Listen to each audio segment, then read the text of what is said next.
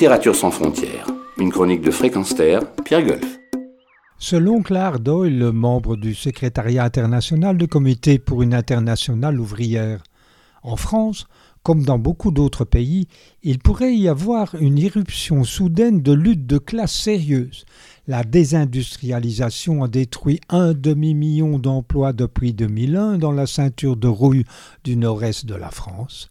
Entre 2001 et 2006, il y eut une augmentation massive de la proportion du salaire d'un ouvrier utilisé pour payer ses besoins alimentaires de base et ses factures de 5 à 75% écrivait-elle en 2008, soit quatre décennies après les événements de mai 68.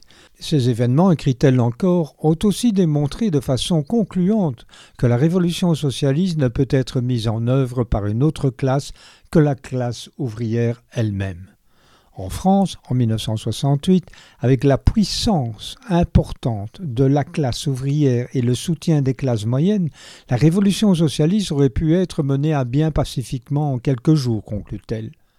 Et en 2023, Geoffroy de la Gaznerie, auteur de Sortir de notre impuissance politique paru chez Fayard, indique Dès que nous nous plaçons en position défensive, les forces réactionnaires progressent car nous sommes condamnés, dans le moment même où nous luttons, à présenter comme norme positive l'ordre institué des choses. Les pensées réactionnaires, petit à petit, gagnent du terrain.